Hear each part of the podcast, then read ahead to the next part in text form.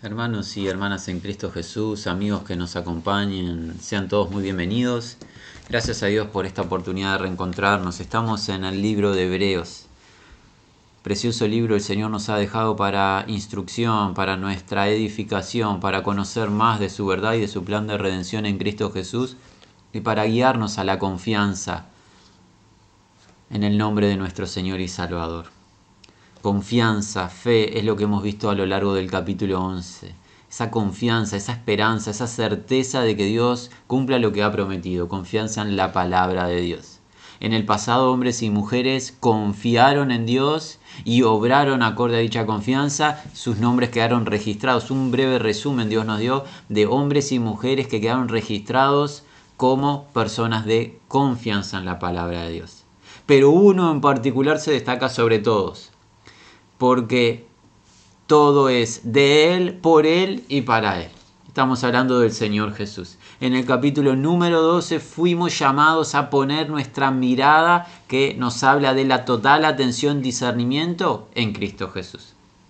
Él, el Señor de gloria, Él fue quien padeció sobre sí mismo hostilidad, maltrato, destrato, burla y todo lo que los evangelios registran.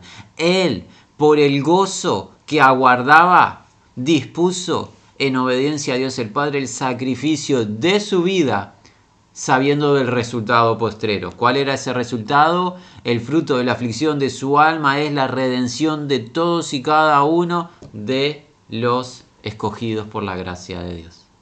Él padeció con gozo y padeció muerte y muerte de cruz. Y Él es quien inicia y culmina todo lo concerniente a la fe. Él padeció siendo inocente lo que nos correspondía a nosotros por nuestro estado de pecado. Por ende, hoy nosotros podemos mirándolo a Él a través de los ojos de la fe, en confianza a su palabra, meditando en su palabra, hoy podemos sobrellevar las diversas aflicciones. Aflicciones que están garantizadas todos y cada uno de los hermanos y hermanas en cualquier localidad padeceremos dificultades en este peregrinar en la tierra, porque se nos ha concedido como gracia o como donativo de Dios no solo el creer en Jesús, sino también padecer por Jesús es la aflicción, la tribulación, el padecimiento, una experiencia que nos acompaña en el peregrinar y el Señor está todos los días con nosotros hasta el fin del mundo y Él nos lleva de victoria en victoria en medio de las pruebas, en medio de las dificultades, Él nos da de su gozo y de su paz, pero si lo miramos a Él, pues cuando quitamos la mirada y nuestro foco de atención en el Señor, lo único que habrá es tiniebla, habrá derrota, vergüenza y confusión. Solamente en Cristo, en la confianza en Cristo, podremos sobrellevar las dificultades presentes. Debemos de considerarle a Él y debemos de prestar atención con el fin de no llegar al punto de desfallecimiento. Para que nuestra alma no se canse al punto de bajar los brazos y detenernos en esta carrera de fe, en este peregrinar mirando a Cristo, debemos de continuar mirándole no basta con miré a Cristo en el pasado cuando creí años atrás. Esta fe y esta mirada puesta en Jesús es diaria, es continua, porque el que una vez y para siempre recibió salvación cuando escuchó por primera vez el Evangelio, continúa creyendo, continúa mirando a Jesús, continúa la carrera en pos de su Señor en obediencia al Señor. Y es a lo que se nos está llamando en este capítulo número 12 del libro de los Hebreos. La propuesta para hoy es dar lectura a los versículos número 5 hasta el versículo 11. Libro de Hebreos, capítulo número 12, versículos 5 al 11. Dice así, versión Reina Valera.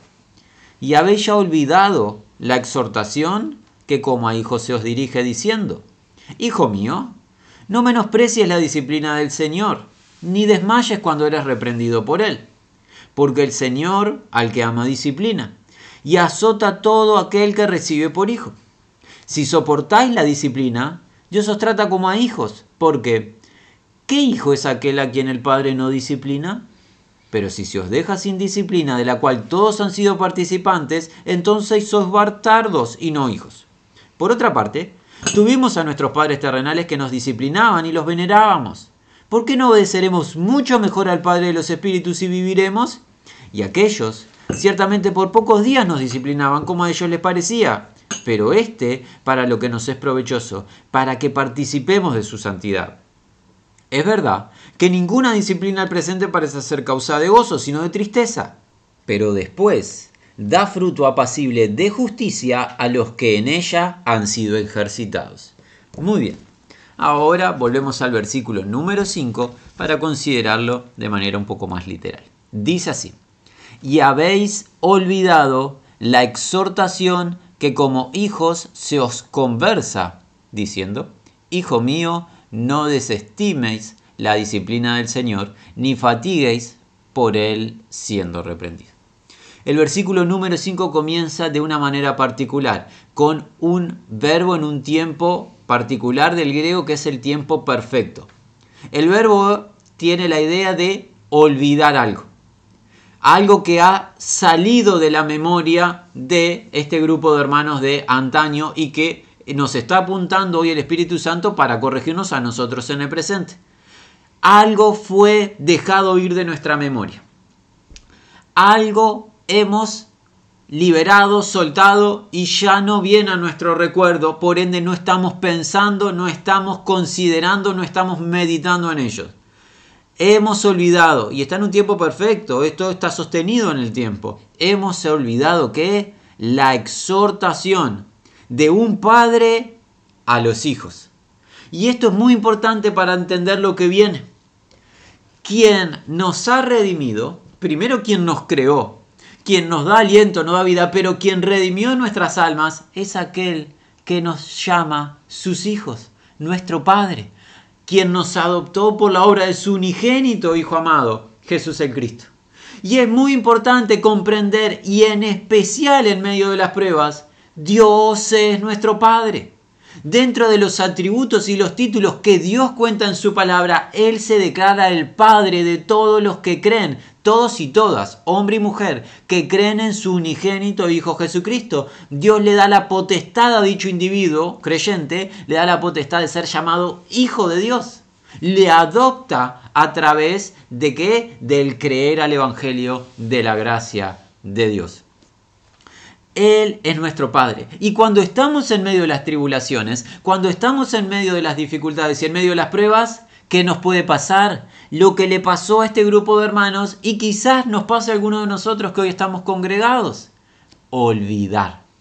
Este olvido de la dificultad y en medio de la dificultad está el riesgo. Olvidar que Dios es nuestro Padre. Olvidar de que Dios tiene un interés especial en nosotros. Alguien dirá, ¿cómo sabemos que tiene interés? Porque todo el libro se encargó de demostrar que Jesucristo vino a esta tierra para obtener eterna redención por cada uno de los creyentes. Ese es el interés que Dios tiene. Entregar y sacrificar a su inocente Hijo para redimirnos a nosotros. Ya Dios demostró su amor por nosotros. Por ende, cuando nosotros estamos debilitados, desfalleciendo, cuando nosotros estamos sucumbiendo en medio de la prueba, ¿por qué es? Por olvido, por olvido de que Dios es nuestro Padre. Ahora, si viene a nuestra memoria que Dios es ciertamente nuestro Padre, ¿qué hace un padre con un hijo? Le corrige. Por ende, ¿de qué se va a tratar esta sección de las Sagradas Escrituras? La corrección perfecta del perfecto Padre para con sus hijos. Un Padre perfecto, bueno, justo, sabio, corrigiendo a los suyos. Porque realmente es necesaria la corrección. Y esto es lo que se nos va a enseñar hoy en los versículos siguientes. Sigamos en el versículo 5 donde ya hemos visto que los hermanos de antaño habían olvidado algo. Olvidaron, dejaron ir de su mente. Existe el olvido por eh, el paso del tiempo, por debilitamiento físico, pero existe el olvido voluntario. Cuando uno decide dejar ir algo de su mente, no quiere traer a su memoria algo. Nunca, nunca lleguemos al punto de querer olvidar de que Dios es nuestro Padre. Ese sería el punto de la confusión total. Por ende, dejando esa idea de olvido, tenemos que recordar. Recordar que qué? Que Dios es nuestro Padre. Y si Dios es nuestro Padre, ciertamente lo es, ¿qué hace? Exhorta. Nos exhorta como sus hijos diciéndonos esto. Y aquí hay una cita del Antiguo Testamento, por ejemplo, al libro de los Salmos y al libro de Proverbios, que dice Dios exhortándonos, Hijo mío, no desestimes la disciplina del Señor, ni fatigues por él siendo reprendido. Y parece ser la idea que nos muestra el Espíritu Santo que sucedía en este grupo de hermanos a los que le escribió este hermano anónimo hace quizás 1900 y tantos años atrás. Estos hermanos estaban desfalleciendo, estos hermanos estaban fatigados, estos hermanos estaban en una situación quizás hasta de falta de esperanza en medio de la dificultad, no prestando atención a que Dios estaba interviniendo en disciplina. Ahora debemos aclarar algo. Las dificultades que vivimos no siempre son disciplina del Señor.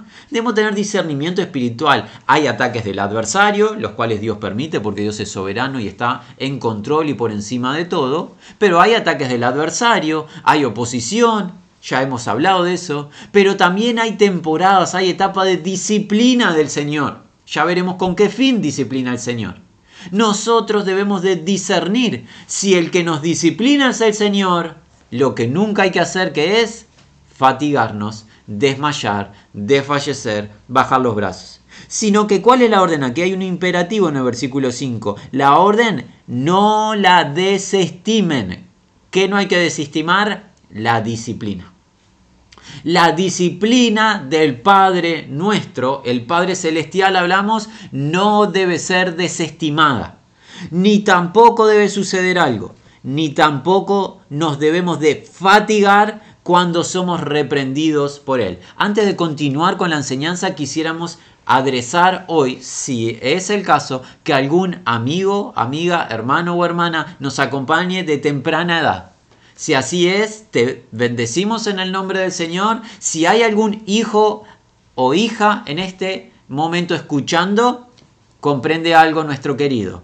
Es bueno estar en sujeción y obediencia a tus padres, nuestro querido, y es bueno que cuando te toque desobedecer a tus padres y ellos te corrijan en disciplina, es bueno que la recibas, querido. Eso te va a formar te va a enseñar. Dios quiere que tú obedezcas a tus padres en el hogar y Dios quiere que aceptes la corrección de tus padres. Eso va a traer beneficio a tu vida a largo plazo, aunque en el presente no lo parezca. Es bueno delante de Dios obedecer y honrar a nuestros padres y cuando ellos nos corrigen, aceptar la corrección.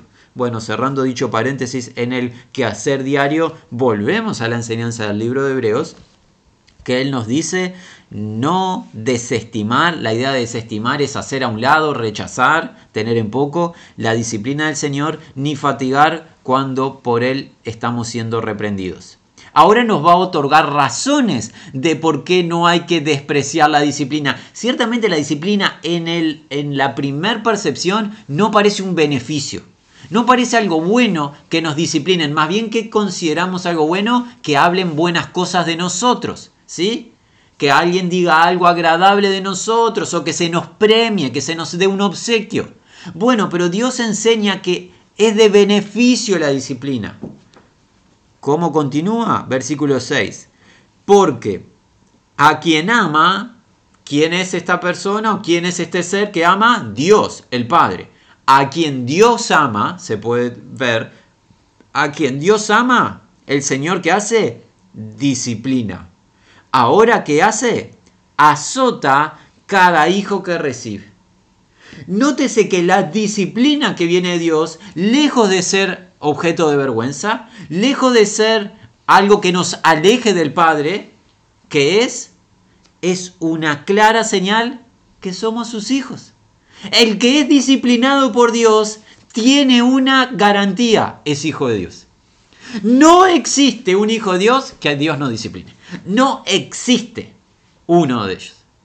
El único unigénito Hijo de Dios que no fue disciplinado, sino que experimentó la ira de Dios Él siendo inocente fue Jesús el Cristo, el cual jamás desobedeció al Padre, pero nuestra desobediencia a la ley de Dios le hizo acreedor a nuestro Señor de Gloria la ira del Padre para resolver el problema del pecado y esa acta de decretos que nos será contraria. Pero del resto, fuera de Jesús, todos somos disciplinados por Dios los que somos sus hijos, porque hemos creído en Jesucristo, todos somos disciplinados. Por ende, lejos de desestimarla la disciplina, cuando somos disciplinados, ¿qué debemos decir? Nuestro Padre está operando.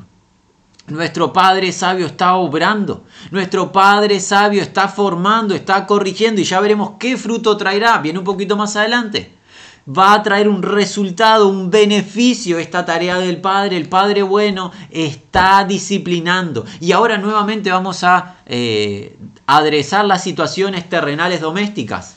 Si está escuchando un matrimonio, padre y madre están escuchando este encuentro, disciplina a tu hijo cuando sea necesario en los parámetros de las Sagradas Escrituras por el Espíritu Santo, a través de la verdad, disciplina y corrige a tu hijo. Traerá beneficio para tu matrimonio, pero en especial para tu hijo a largo plazo.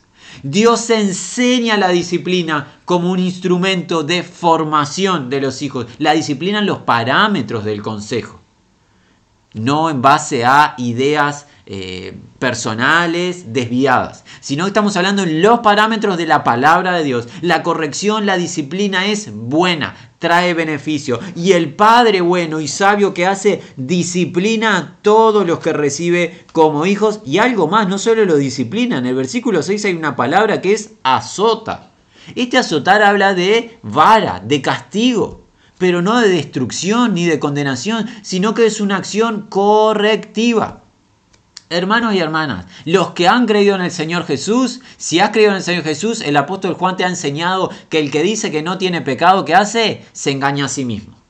Todos los creyentes en el Señor Jesús tenemos tropiezos. Es verdad que hay distintas etapas y que hay hermanos y hermanas que han alcanzado a lo largo del tiempo y por el poder del Espíritu Santo y el creer a la verdad han alcanzado etapas de madurez, distinto a los que podemos ser más inmaduros en nuestra temprana edad. Claro que hay distintas etapas en el Señor de madurez y de inmadurez. Pero todos y cada uno de los más maduros hasta los más inmaduros en Cristo, todos tenemos tropiezos. ¿Cómo opera Dios en nuestros tropiezos y caídas? Corrigiéndonos. Dios disciplina a todo su pueblo. A nadie dentro de su pueblo deja sin disciplina. Por ende, la disciplina no debe ser objeto de vergüenza. No debe de apartarnos de Dios. Al contrario, en medio de la disciplina nos podemos animar en que somos los hijos de Dios. Porque si no fuésemos hijos de Dios y andamos en pecado, Dios no nos disciplinaría. Si anduviésemos haciendo lo malo, Dios no nos disciplinaría. Pensemos, pensemos en una situación terrenal, doméstica. Si un hijo de un vecino hace algo malo, nosotros no podemos disciplinar, ha dicho niño o niña. ¿Por qué? Porque no es nuestro hijo. Simplemente no tenemos autoridad ninguna sobre ese niño. Quien debe disciplinar a ese niño o a esa niña, ¿quién es?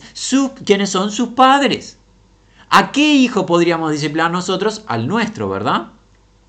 Bueno, así es Dios con los suyos. Disciplina a los suyos. A los que no disciplinas porque no fueron adoptados por el Evangelio al creer y derramar el Espíritu al creer al Evangelio de la gracia de Dios.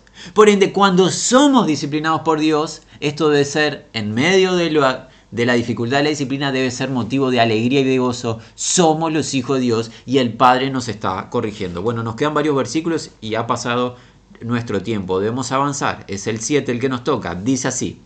Como disciplina resisten, como hijo Dios os trata. ¿Por qué? ¿Qué hijo quien no disciplina a su padre? ¿Qué enseña el Espíritu Santo en el versículo 7? Los hijos de Dios tienen una característica, soportan, resisten la disciplina. Los que soportan, resisten la disciplina correctiva de Dios son tratados como los hijos de Dios. Esta es una característica de que creyó al Evangelio. Soporta a lo largo del peregrinar en Cristo, a lo largo de la vida, la disciplina correctiva del Señor. El apóstol Pedro nos había enseñado en su primer carta, para los que ellos que hayan escudriñado dicha carta, que nos enseñó el juicio de Dios comienza por su casa y por fuego somos probados, por fuego probada nuestra fe. El Padre está abocado en formarnos a la imagen de su unigénito Hijo. Mientras estamos en este cuerpo, está transformándonos por el Espíritu y la verdad a los que ya nos salvó de una vez y para siempre. Está haciendo eso con todos sus hijos y sus hijas.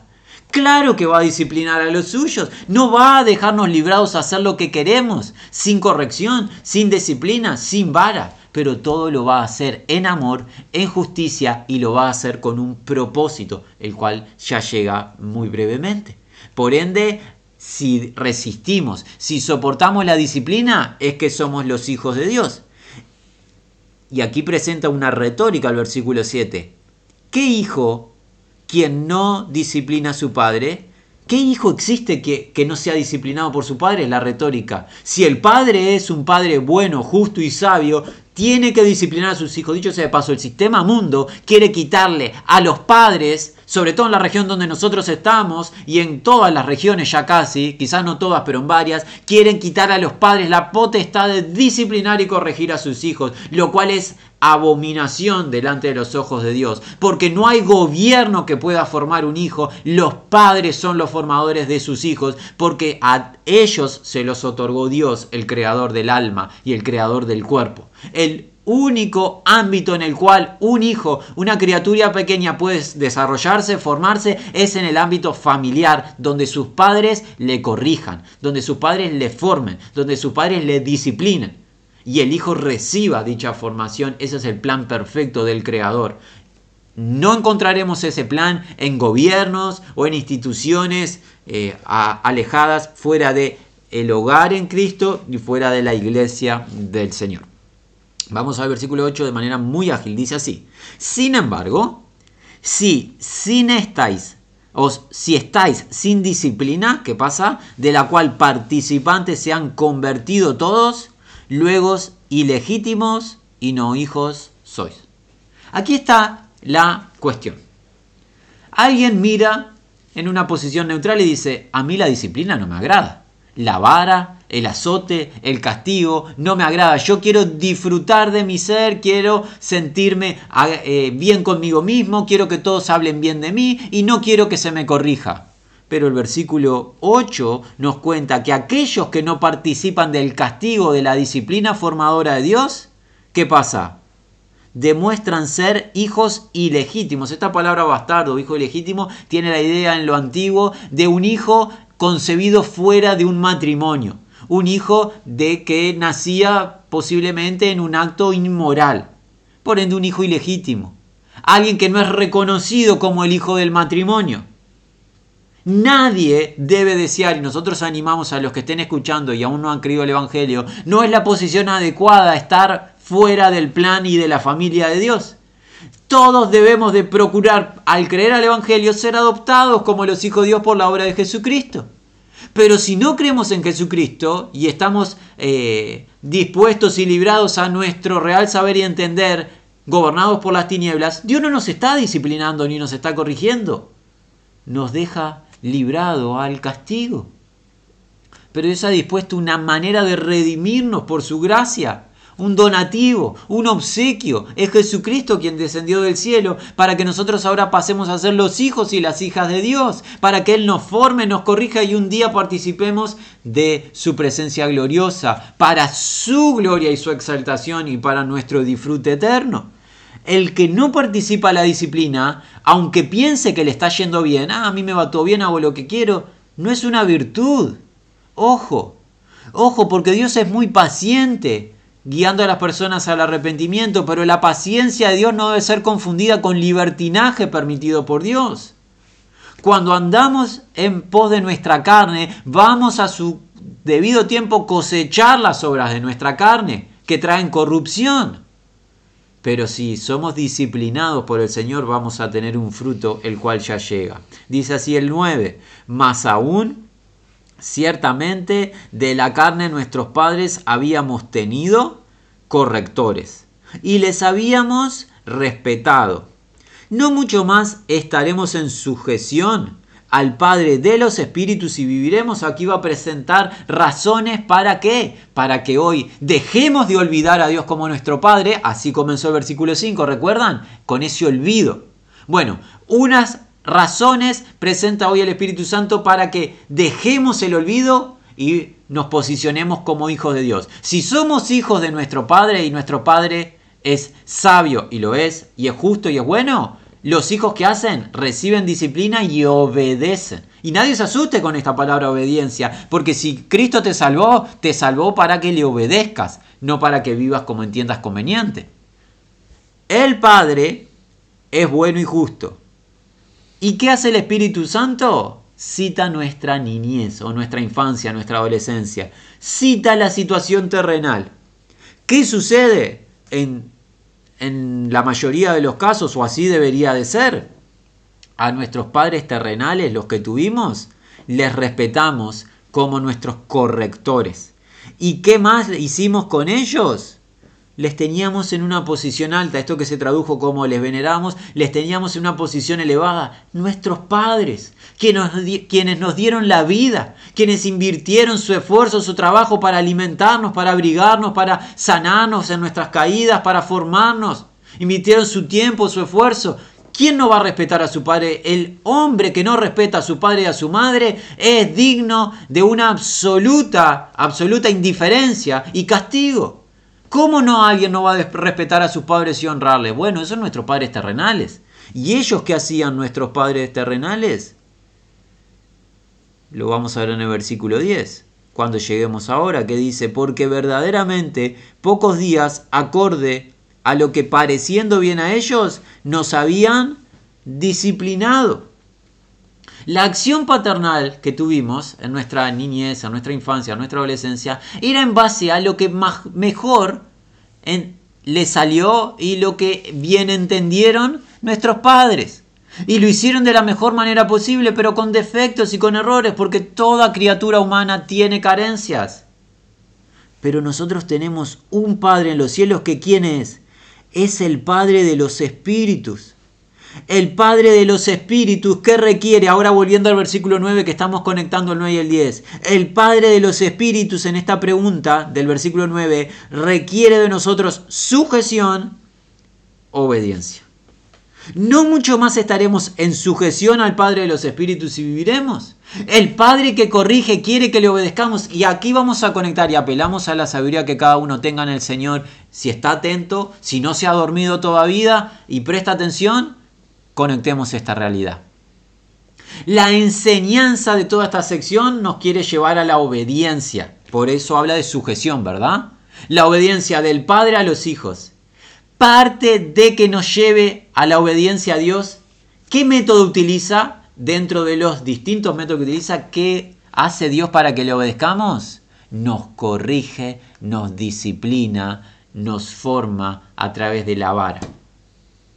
Ese es uno de los métodos que Dios acciona para nuestra formación en obediencia y en sujeción. Y nadie se asuste con esto de obediencia y sujeción, porque no estamos hablando de un padre que no tenga capacidad mental, que no tenga discernimiento, que no tenga temple. Dios es perfecto perfecto en justicia, en bondad, en santidad. Es perfecto y siempre todos sus mandamientos son perfectos porque su ley es superior al oro refinado. Cuando hablamos de obediencia total a Dios, nadie debería de amedrentarse porque jamás Dios va a mandar algo malo. Todo lo que Dios manda es bueno. Dios pide la obediencia de sus hijos. Y esa obediencia en nosotros es creada a través, obviamente, del derramar del Espíritu, sin el Espíritu no le vamos a obedecer, pero es a través del meditar en la palabra, pero a través también de la disciplina. En la disciplina Dios demuestra las áreas que le desagradan de nuestra práctica de vida, de nuestra conducta, y nos está mostrando lo que quiere corregir. Está abocado Dios en formarnos, en desechar lo malo en nosotros y formar lo bueno de Cristo en nosotros. La disciplina de Dios es para nuestra obediencia. Y si obedecimos en el pasado a nuestros padres terrenales que hacían lo que podían y lo que mejor les salió, ¿cuánto más al Padre de los Espíritus? Y este Padre de los Espíritus habla de no solo los espíritus nuestros, nuestras almas, nuestro espíritu, sino incluso de los, las criaturas angelicales, o sea, el creador de todo, el autor de la vida. Si fue sabio como para crear ángeles, si es sabio para crear el alma humana, si es sabio para derramar su Espíritu Santo en todo lo creyente, ¿no va a ser sabio para corregirte? ¿No sabrá qué es bueno, qué es malo para nosotros? Claro, son retóricas, no estamos esperando que alguien nos responda. Dios sabe. Así que si hoy nos está disciplinando, hermano o hermana, si Dios hoy nos está disciplinando, gloria a Dios por ello es bueno. Y si obedecimos en el pasado a nuestros padres, mucho mejor incluso obedecer a el Padre de los Espíritus, al Padre Celestial. Nuevamente versículo 10 dice así, porque verdaderamente por pocos días, acorde a lo que bien pareciendo a ellos, nos habían disciplinado, contraste. Pero para nuestro beneficio o para nuestro estado de beneficio en un tiempo continuo es difícil de, de traducirlo a nuestra lengua, para nuestro beneficio continuo con el fin de participar de la santidad. Él nos disciplina, es la idea. Mientras que nuestros padres nos disciplinaron en lo que a ellos bien le parecía, el Padre Celestial nos, disciplina para nuestro beneficio. ¿Cuál es ese beneficio? Que participemos de su santidad. Y recordemos, santidad igual propósito, plan de Dios. Él es santo, Él habita en la luz inaccesible, eterna, y Él dice a sus hijos, sed santos porque yo soy santo. Santidad hemos obtenido en Cristo Jesús al creer, Él nos ha santificado de una vez y para siempre, pero santidad práctica es lo que está, perdón, produciendo Dios en el diario vivir. Esa santidad no llega a nuestra vida y no crece en nuestra vida sin disciplina. La santidad es formada en parte con la disciplina correctiva amorosa del Señor. Él disciplina no por una acción de, bueno, vamos a mandar disciplina a los hijos y se está entreteniendo Dios disciplinando a los hijos. No es esa la imagen y la idea de Dios. Si tienes esa imagen de Dios, no conoces a Dios. Perdón que lo digamos directo, pero no tenemos mucho tiempo para andar perdiendo. Dios es tan bueno y ama tanto a sus hijos que para que participen ellos de su propósito y su plan, que es la santidad, y ya veremos versículos más adelante, la semana entrante, qué importante es la santidad para Dios, cuán importante es para Dios la santidad, lo veremos básicamente en el versículo 14 para que participemos de su santidad en Cristo Jesús, Él nos corrige, nos disciplina. Por ende, no olvidemos a Dios como nuestro Padre, no olvidemos ni desfallezcamos en su disciplina, trae beneficio. Y ese beneficio que participemos de su santidad va a producir un fruto. En el versículo 11 es el último versículo de esta oportunidad. Dice así, ahora, toda disciplina, para ciertamente lo estando presente, no parece de gozo ser, sino que, por el contrario, sino de dolor o de pesar. Sin embargo, luego, fruto pacífico aquellos por ella habiendo sido ejercitados, remunera que justicia. El versículo 11 tiene mucho contenido, vamos brevemente a considerarlo. ¿Qué nos declara el Espíritu Santo? La disciplina en el tiempo presente no es estimada, no se considera cuando uno disciplinado aparentemente como algo de beneficio o un objeto de gozo. ¿Por qué? Porque la disciplina duele, el castigo duele, la corrección duele, la formación duele. ¿A qué le duele? A la carne le duele. La carne se duele cuando somos corregidos, somos formados y en especial si andamos olvidados y andamos mirando donde no debemos mirar, miramos el mundo y vemos al mundo no es corregido y nosotros los hijos de Dios sí, si estamos con esa mirada nos va a doler mucho más. No miremos para el costado, miremos a Jesús, dijo el comienzo de este capítulo. Cuando el Padre corrige, aunque no parezca motivo de gozo, hay que mirar algo el resultado de la corrección. Pero ¿cuál es el resultado, hermano? Bueno, está aquí. Sin embargo, la segunda mitad, luego, la corrección, la disciplina, luego del el dolor que trae, viene consigo con algo.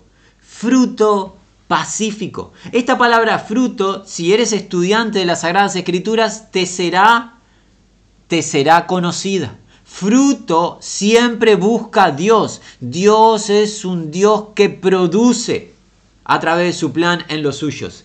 Fruto hay cuando Dios disciplina. ¿Fruto de qué? Fruto pacífico. Y algo más. El fruto pacífico es en aquellos que han sido por ella ejercitados. El ser humano en el presente está abocado, no sé si todos, pero muchos seres humanos tienen una tendencia, la cual no está mal, ni no estamos reprobando ni mucho menos, pero no trae un beneficio eterno. ¿Qué está abocado el ser humano en parte? Al ejercicio corporal. ¿Qué es el ejercicio? Es entrenar el cuerpo. Es entrenar continuamente, semanalmente, diariamente, lo que fuese el cuerpo para que el cuerpo esté capacitado, esté moldeado, lo que fuese, para práctica deportiva, lo que sea.